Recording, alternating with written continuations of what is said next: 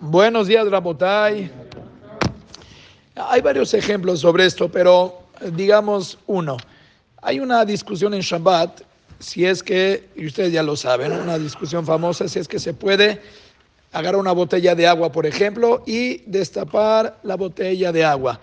Hoy no vamos a estudiar cuál es toda esa discusión, de qué depende, pero a grandes rasgos hay quien opinó de que ya que la tapa de la botella de agua está unida al anillo que rodea la, que es lo que lo une a la botella, ese anillito, entonces cuando tú abres la, la tapa, digamos, te queda la tapa en la mano de esa botella, entonces en ese momento acabas de crear un vaso porque esto hasta este momento no era funcional, estaba unido a ese anillito y no, no te servía como vaso. Si yo quisiera tomar en esa tapita, no hubiera podido porque estaba incrustada al anillo. Entonces, en el momento que yo la arranco del anillo, entonces creé un Kelly. ¿Cuál Kelly? Sí, esto también tiene cierta profundidad, puede contener agua, entonces creé esta tapita.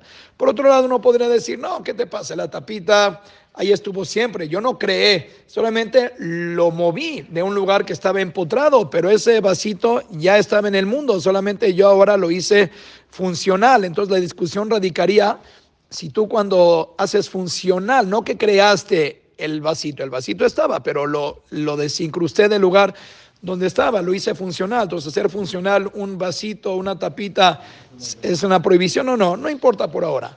Pero lo que sí por ejemplo, ¿qué pasa con una persona que él decidió que él va a hacer como los que prohíben?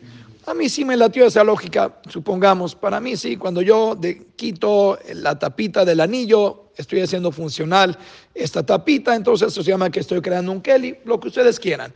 Pero si yo estoy en la ciudad de Shabbat y estoy sediento y digo, caray, ya no aguanto por destapar esta botellita y me encuentro al lado que la persona que está junto a mí no tiene tal vez esa exigencia en la alhaja que yo tengo. Yo soy de los que prohibieron, pero el que se sentó junto a mí, yo veo que le está destapando botellas a diestra y siniestra. Entonces yo podría decirle, oye, no seas malo, por favor, rescata a este sediento en el desierto y destápame la botella. Entonces, él por un lado lo hace, él para él está permitido, para mí está prohibido.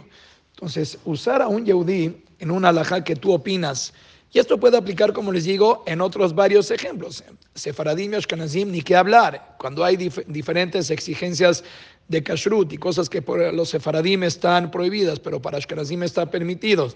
Entonces uno podría decirle, bueno, ya que yo no me lo puedo comer, pues te lo regalo. No, no vamos detrás de la persona que él lo permite, sino vamos detrás de ti. Nosotros, acuérdense que siempre la frase es, nosotros respetamos, pero no todo aceptamos. Y eso es a nivel general y a nivel particular también. Nosotros respetamos. Tú eres de los que abres botellas, cola acabó, te respeto. Mas según yo, lo que tú estás haciendo no está aceptado. Según yo, lo que tú estás haciendo está equivocado, porque yo seguía a los hajamim que, que lo prohibieron.